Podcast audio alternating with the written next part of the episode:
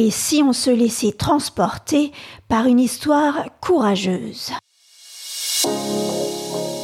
Dans l'épisode précédent, parcourant les routes de France, Rémi demande à Vitalis de lui apprendre à lire. Son maître lui fabrique un alphabet sur des plaques de bois et Rémi, à force de longs efforts, devient capable de lire des livres. Sa curiosité le pousse à aller plus loin et Vitalis se met à lui inculquer la musique. Rémi avoue à son maître l'admirer et espérer un jour savoir chanter comme lui. Cette révélation touche profondément Vitalis. Des mois de travail et une implication sans relâche de la part de Rémi le mèneront à devenir lui aussi musicien. Le jeune garçon savoure sa chance de pouvoir bénéficier d'une telle éducation qu'il n'aurait jamais pu imaginer recevoir dans sa vie auprès de Mère Barberin. Pense à t'inscrire sur le site ilétaitunroman.com pour être tenu informé de la sortie des derniers épisodes. Allez, c'est parti Chapitre 8 Par Monts et par Vaux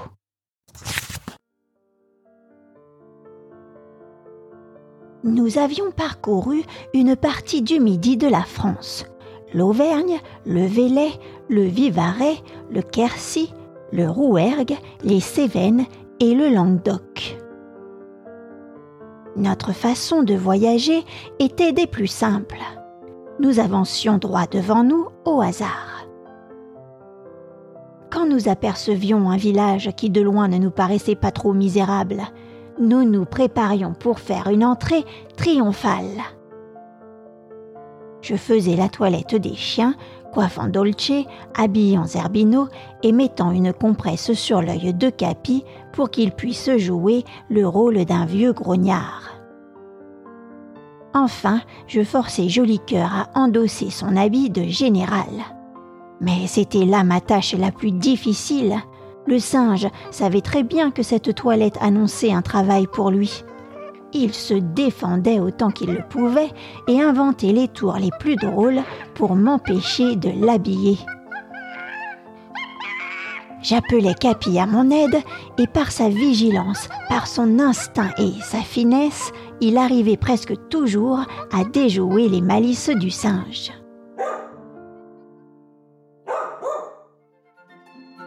La troupe ainsi en grande tenue, Vitalis prenant sa flûte, nous nous mettions en bel ordre et nous défilions à travers le village. Si nous entraînions suffisamment de curieux derrière nous, nous donnions une représentation. Si au contraire ils étaient peu nombreux, nous continuions notre chemin car nous savions que nous n'aurions pas pu gagner une recette suffisante.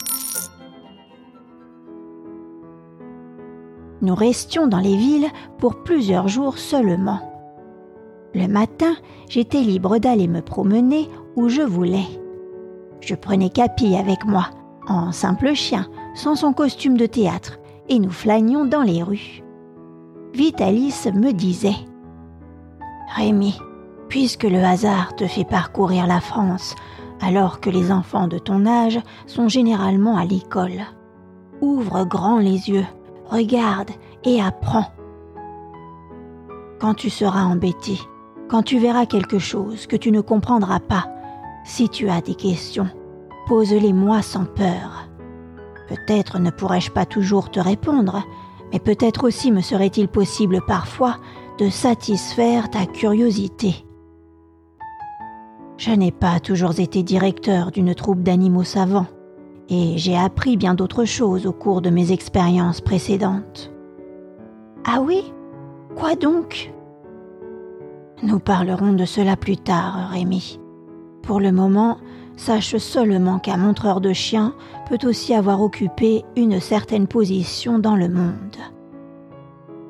Retiens aussi que si en ce moment tu es sur la marche la plus basse de l'escalier de la vie, tu peux, si tu le veux, atteindre peu à peu une marche plus haute. Cela dépend un peu des circonstances, mais surtout beaucoup de toi. écoute mes leçons, écoute mes conseils, et plus tard, quand tu seras grand, tu penseras, je l'espère, avec émotion et reconnaissance, au pauvre musicien qui t'a fait si peur quand il t'a enlevé à ta mère nourrice. Je crois profondément que notre rencontre te sera heureuse.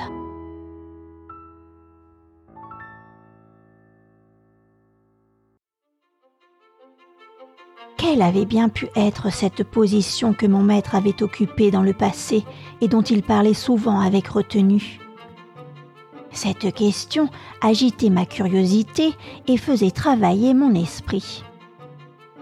Si comme il le disait, il avait occupé une marche haute de l'escalier de la vie, pourquoi se retrouvait-il maintenant sur une marche basse?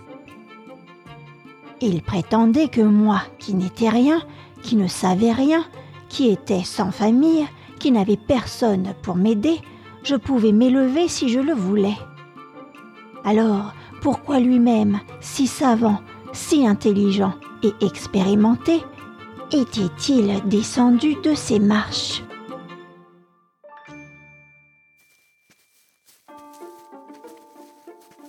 Après avoir quitté l'Auvergne, nous étions descendus dans les causses du Quercy habités par des plateaux calcaires. Nous traversions de grandes plaines croisées par des terrains peu fertiles. Parfois, nous apercevions de maigres buissons. Il faut reconnaître qu'aucun pays n'est plus triste que ces terres où nulle part on ne voit de l'eau sillonner.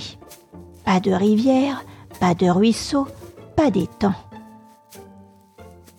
Au milieu de cette plaine, en cette saison brûlée par la sécheresse, se dresse un gros village nommé la Bastille de Murat.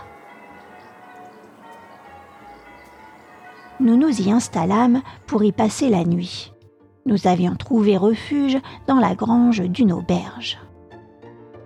Le soir, avant de nous coucher, alors que nous discutions, Vitalis me confia l'histoire de ce village. C'est ici, dans ce pays, et probablement dans cette auberge qu'est né un homme qui a fait tuer des milliers de soldats.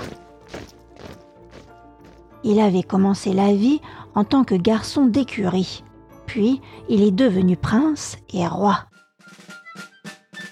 Il s'appelait Murat. On en a fait un héros et l'on a donné son nom à ce village. Je l'ai bien connu et je me suis souvent entretenu avec lui. Je l'interrompis, une question m'échappa. Vous l'avez connu lorsqu'il était garçon d'écurie Oh non, Rémi, quand il était roi. C'est la première fois que je viens ici à la Bastide. C'est en Italie, à Naples, que je l'ai connu, au milieu de sa cour. Vous avez connu un roi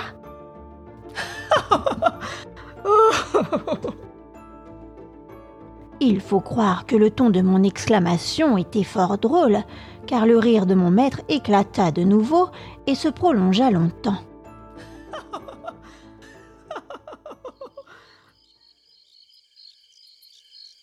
Nous étions assis sur un banc devant l'écurie, le dos appuyé contre la muraille qui gardait la chaleur du jour.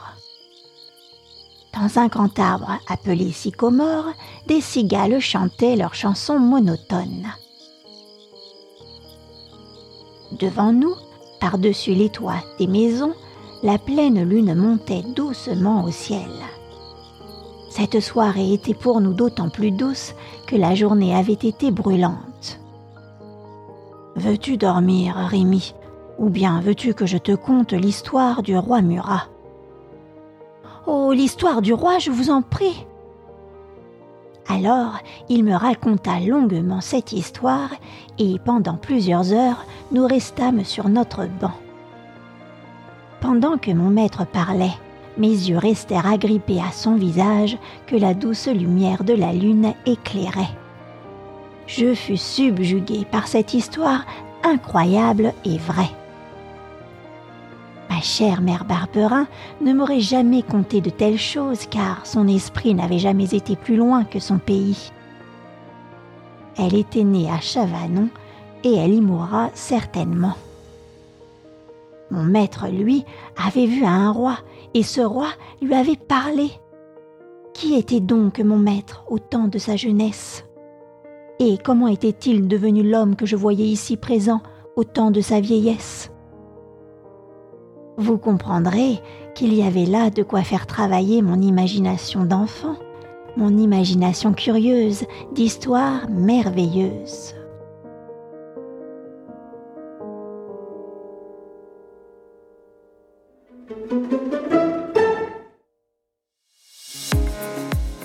Rémi se pose bien des questions sur le passé de Vitalis. L'homme semble vouloir garder pour lui sa vie et ses expériences de sa jeunesse. La suite au prochain épisode. Si toi aussi tu as envie de soutenir mon podcast, n'hésite pas à laisser une note ou un commentaire ou à t'abonner à la newsletter sur ilétait-un-roman.com. Merci pour ton écoute et à très vite